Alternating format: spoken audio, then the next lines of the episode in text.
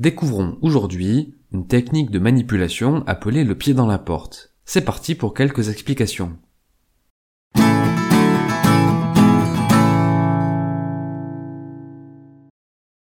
Au début des années 60, à l'université de Stanford, les psychologues Jonathan Friedman et Scott Fraser mènent une étude sur l'art de la persuasion. Le premier scénario se déroule ainsi. Les expérimentateurs contactent des femmes au hasard par téléphone. Ils leur demandent si elles accepteraient de répondre à un grand sondage sur l'utilisation de produits ménagers. Pour cela, une équipe de six hommes doit passer quelques heures chez elles dans le but de faire l'inventaire de leur placard. Seuls 22% des personnes interrogées ont accepté. Dans le deuxième scénario, il leur est demandé de répondre uniquement à un rapide sondage téléphonique. Dans ce cas, presque tout ont accepté. Mais l'expérience ne s'arrête pas là, car trois jours plus tard, les femmes sont contactées de nouveau. On leur propose alors de planifier la visite avec les six hommes pour inventorier leurs produits ménagers. Cette fois-ci, 52% des sujets ont accepté. Dans une expérience similaire sur la sensibilisation à la sécurité routière, les psychologues obtiennent des résultats encore plus probants. Les expérimentateurs proposent à un premier groupe de mettre dans leur jardin un panneau publicitaire de grande dimension, 2 mètres par 3, portant le message Conduisez prudemment. Le taux d'acceptation est d'environ 17%. Dans un second scénario, les expérimentateurs proposent à un second groupe de mettre un autocollant sur leur voiture portant le message Soyez un conducteur prudent. Deux semaines plus tard, ils reprennent contact avec les sujets de l'étude et leur proposent de mettre le panneau publicitaire dans leur jardin. Cette fois-ci, 76% des propriétaires ont accepté. Les résultats de ces expériences amènent les psychologues à formuler le principe suivant. Une requête coûteuse aura plus de chances d'aboutir si elle est précédée par une demande moins coûteuse de même nature, déjà acceptée. En fait, ce postulat s'appuie sur un phénomène d'engagement. Dans un souci de cohérence, si l'on accepte une petite requête, nous avons aussi tendance à accepter une autre demande de même nature. On trouve de nombreux exemples d'application de ce stratagème dans toutes sortes de situations. Premièrement, en marketing. La technique du pied dans la porte peut être utilisée pour la vente de produits et services, afin d'engager en douceur les prospects dans le processus d'achat.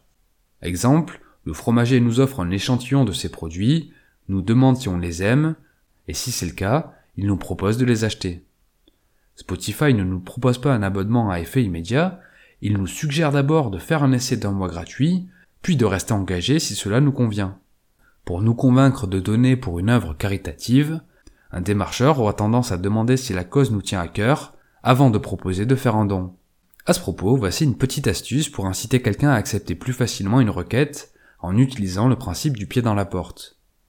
Au lieu de faire sa demande directement, comme par exemple Est-ce que tu peux m'aider à déménager? il vaut mieux d'abord poser une question intermédiaire du type Est-ce que tu peux m'aider s'il te plaît?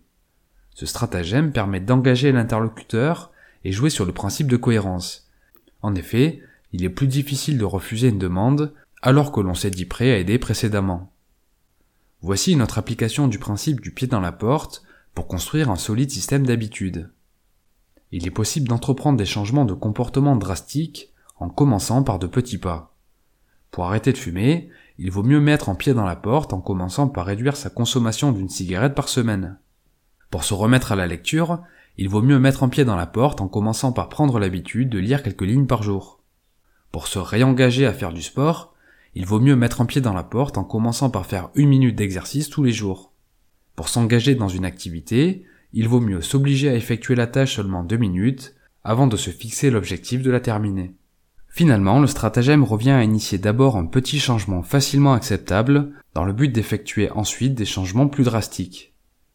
Pour finir, voici notre application du principe du pied dans la porte en politique. Pour prendre un exemple historique, Intéressons-nous à la manière dont s'est fait la mise en place de l'impôt sur le revenu aux États-Unis. Le gouvernement américain instaure d'abord un impôt progressif mais temporaire sur le revenu, afin de trouver des sources de financement pour la guerre de sécession. Ces lois fiscales sont ensuite débattues, révisées et annulées pendant des dizaines d'années, mais elles sont finalement adoptées définitivement. C'est ainsi qu'une réforme impopulaire aux yeux des citoyens s'impose de manière permanente.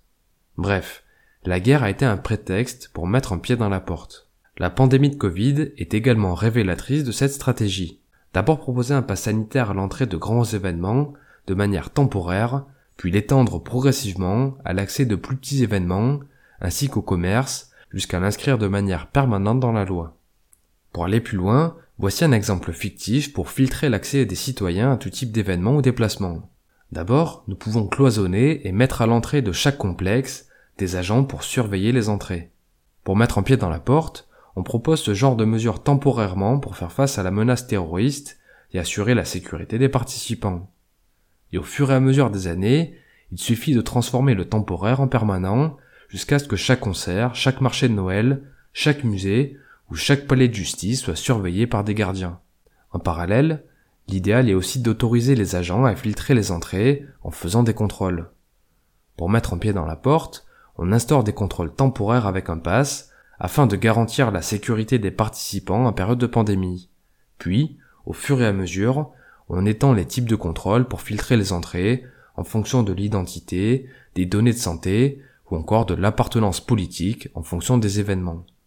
Bref, fermons la parenthèse. Pour résumer et conclure, la technique de manipulation appelée le pied dans la porte stipule qu'une requête coûteuse aura plus de chances d'aboutir si elle est précédée par une petite demande de même nature déjà acceptée. Merci pour votre attention, j'espère que le contenu vous a plu. Si c'est le cas, je vous suggère de le partager, de laisser un commentaire ou un pouce bleu. Pour finir, je vous invite à vous abonner à la chaîne et à activer la cloche de notification pour être informé lorsque de nouvelles productions paraîtront.